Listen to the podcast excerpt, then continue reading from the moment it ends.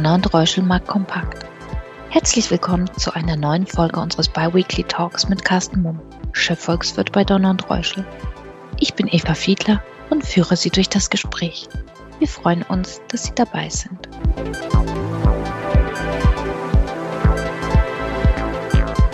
Diese Woche schauen wir wieder auf die Notenbanken. Das Ergebnis des Zinsentscheids ist offen wie schon lange nicht mehr. Erwartet uns eine weitere Anhebung der Leitzinsen, eine Zinserhöhungspause oder gar das Ende der Zinsanhebung? Wie ist deine Einschätzung, Carsten?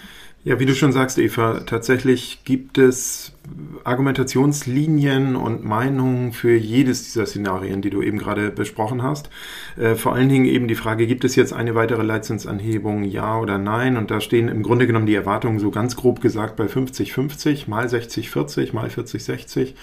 Ähm, ich gehe ganz fest davon aus, dass auch die Mitglieder des EZB-Rats ähm, sich im Vorwege nicht darüber im Klaren sind, in welche Richtung sie jetzt entscheiden werden, was mögliche Leitzinsanhebungen angeht weil es einfach ähm, ja, viele Argumente auf der einen Seite gibt. Ähm, diejenigen, die sagen, dass ähm, es reicht zunächst einmal, also dass der Leitzinsgipfel vorerst erreicht sein sollte, wir also keine weitere Leitzinsanhebung sehen, ähm, verweisen vor allen Dingen auf die sich deutlich abkühlende Wirtschaftsdynamik, die wir hier sehen die dann eben auch inflationsdämpfend äh, wirken sollte.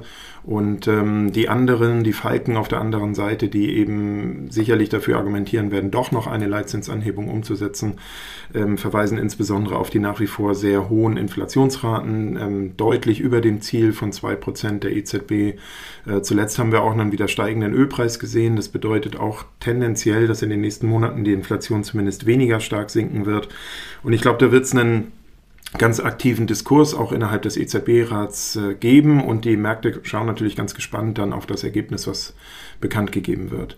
Ich glaube am Ende, ähm, das wird eine kurzfristige Reaktion sein des Marktes, weil man ehrlicherweise sagen muss, ob wir jetzt noch 25 Basispunkte mehr sehen beim Leitzins oder nicht, das spielt gar nicht so die ganz große Rolle. Die entscheidende Rolle für die Realwirtschaft und damit auch mittel- bis langfristig für die Kapitalmärkte ist die, wie lange die Zinsen auf diesen erhöhten Niveaus bleiben, weil eben Woche für Woche und Monat für Monat Refinanzierungen anstehen, bei Privaten, wenn es um den Hausbau geht, bei den Unternehmen und äh, diese Refinanzierungen dann in der Regel deutlich teurer werden als die Refinanzierung oder die ähm, Fremdkapitalfinanzierung, die vor einigen Jahren vereinbart wurden.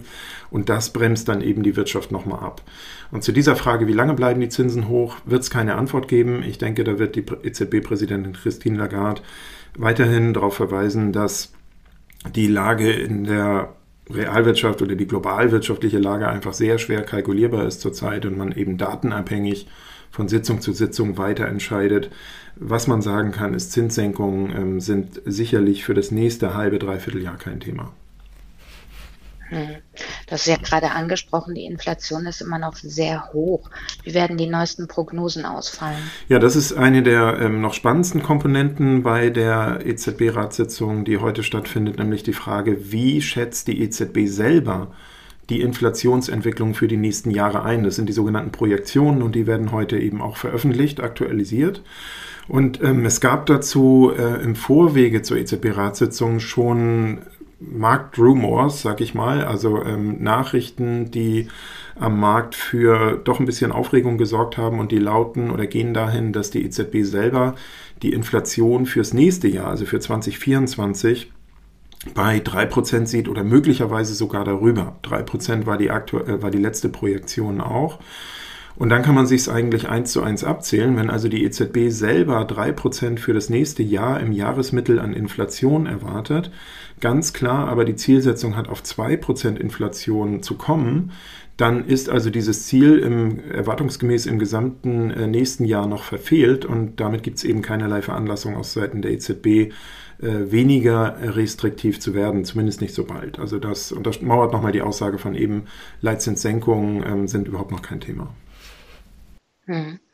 Vergangenes Wochenende war ja auch der G20-Gipfel. Beleuchten wir mal die Entwicklung aus Kapitalmarktsicht.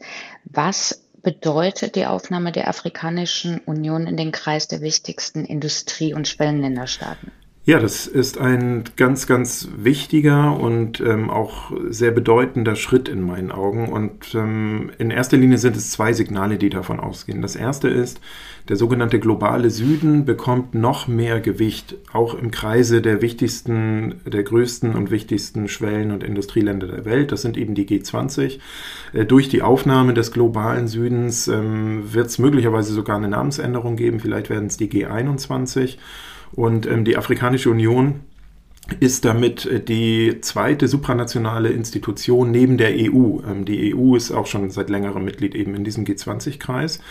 Ja, und wie eben gesagt, ähm, die Schwellenländer dieser Welt, das sind eben nicht mehr kleine, ähm, wirtschaftlich relativ unbedeutende Anhängsel, um das mal so auszudrücken, der großen Industriestaaten, wie das vielleicht vor Jahrzehnten noch der Fall war, sondern die sind schon sehr stark gewachsen sind sehr, sehr wichtig, sehr bedeutend, weil sie ähm, ganz wichtige Rohstoffvorkommen haben, beispielsweise, weil es in der Regel sehr junge Bevölkerungen sind, die also ähm, technologieaffin sind, risikoaffin, die sicherlich die Zukunft realwirtschaftlich auch massiv mitgestalten werden, die auch ähm, wichtige Konsumenten sein werden. Und damit ist das also das eine Signal. Ähm, Schwellenländer reden immer mehr mit auch eben im Kreise äh, der Industriestaaten und wollen vor allen Dingen auf Augenhöhe begegnet werden. Der zweite wichtige Aspekt oder das zweite wichtige Signal in meinen Augen ist, dass internationale Kooperation wieder wichtiger wird oder wieder ähm, deutlicher unterstrichen wird. Und das finde ich das eigentliche Signal auch in diesem Kontext. Also man ist offensichtlich wieder in der Lage, sich an einen großen Tisch zu setzen und Dinge zu besprechen ähm, wichtige Dinge zu besprechen, wo es um globale, global sowieso nur zu regelnde Aspekte geht, wie im, dem Klimawandel zu begegnen beispielsweise ähm, oder den Auswirkungen des Klimawandels, wie ähm, geopolitischen Konflikten zu begegnen und äh, wir haben ja jahrelang eigentlich die Tendenz eher in Richtung Protektionismus gesehen. Das haben wir zum Teil ja immer noch, aber man hat sich eher abgeschottet. Und ähm, das finde ich eigentlich ein positives Signal. Man, wie gesagt, kann sich an einen Tisch setzen und über Dinge sprechen.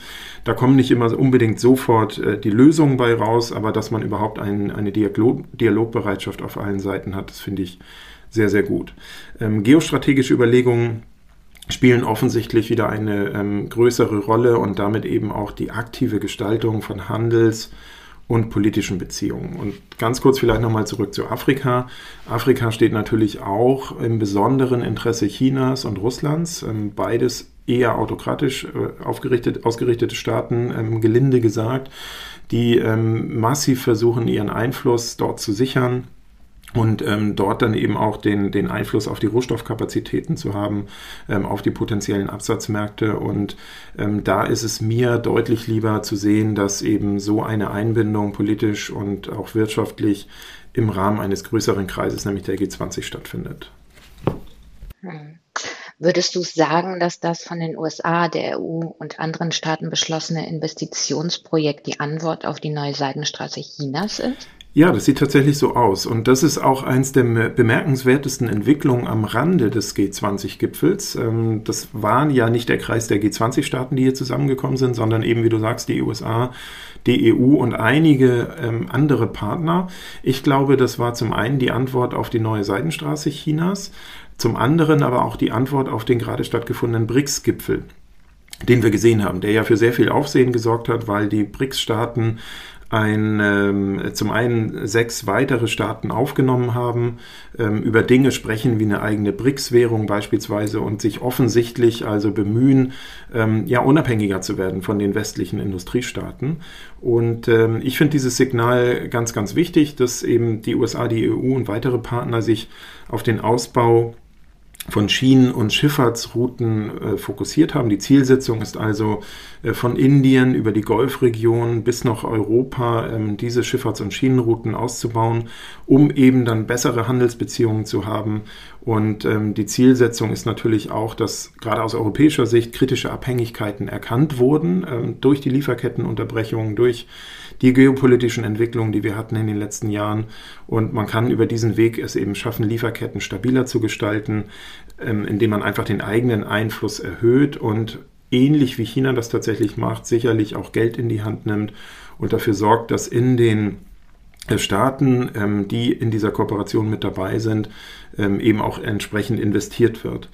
Ich glaube, das wichtige Signal hier ist, dass äh, die USA auf der einen Seite vor allen Dingen, aber Europa auch anfangen, Dinge selbst in die Hand zu nehmen, ohne sich abzuschotten, ohne protektionistisch zu werden. Das wird nämlich überhaupt gar nicht funktionieren. Wenn wir morgen wieder anfangen wollten, alles selber zu machen, wie vor der Globalisierungsphase, wird das enormen Wohlstand kosten. Aber wir müssen Dinge selbst in die Hand nehmen. Wie gesagt, Lieferketten, internationale Beziehungen äh, selbst koordinieren und selbst gestalten. Und dann ist das der beste Weg tatsächlich auch ähm, für Europa zukünftig ähm, eine gewichtige Rolle zu spielen im Sinne der ja, geostrategischen Kooperation und vor allen Dingen im Sinne der Aufrechterhaltung internationaler Arbeitsteilung. Mhm. Vielleicht nochmal zusammenfassend, was bedeutet all das aus Sicht der exportorientierten europäischen und deutschen Wirtschaft? Ja, ich glaube, die, gerade die exportorientierten europäischen und, und deutschen Unternehmen, die ja viel diskutiert wurden in den letzten Wochen und Monaten, die Frage war eben, funktioniert dieses Geschäftsmodell exportorientierte Industrie eigentlich noch? Im äh, Angesicht der neuen Voraussetzungen, die wir weltweit haben. Und genau für diese Staaten sind das, äh, glaube ich, ganz wichtige und signalgebende Entwicklungen. Das sind Impulse für eine eigenständigere und vor allen Dingen an gemeinsamen Zielsetzungen orientierte und den Freihandel unterstützende ähm, internationale Wirtschaftspolitiken. Ähm, man muss eben erkennen, es läuft nicht mehr alles von allein. Das ähm, hat man in Deutschland, glaube ich, jahrzehntelang gedacht und das hat ja auch gut funktioniert. Die Globalisierung hat sich immer weitergetrieben. Ähm, wir haben eine gute Basis internationaler Kooperation gehabt. Alles ging eigentlich fast wie geschnitten Brot von allein. Jetzt ist die Zeit eine andere. Man muss aktiv eben geostrategisch seine wirtschaftlichen Beziehungen gestalten und das tun offensichtlich die exportorientierten Staaten und damit ist das auch ein wichtiger Fingerzeig. Das ist noch nicht die Lösung aller Probleme, die wir haben, aber doch, glaube ich, ein wichtiger Fingerzeig in eine ähm, Zukunft, wo dieses, Ex dieses, dieses Modell, dieses Geschäftsmodell exportorientierte Industrie Europas und Deutschlands weiter gut bestehen kann. Hm. Ja, das war's leider auch schon für heute. Vielen Dank, Carsten, und wir hören uns dann wieder am 27. September. Ich bedanke mich und freue mich aufs nächste Mal. Danke für Ihr Interesse. Seien Sie in zwei Wochen gerne wieder dabei. Ihr Donald Reuschel, Markt Kompakt Team.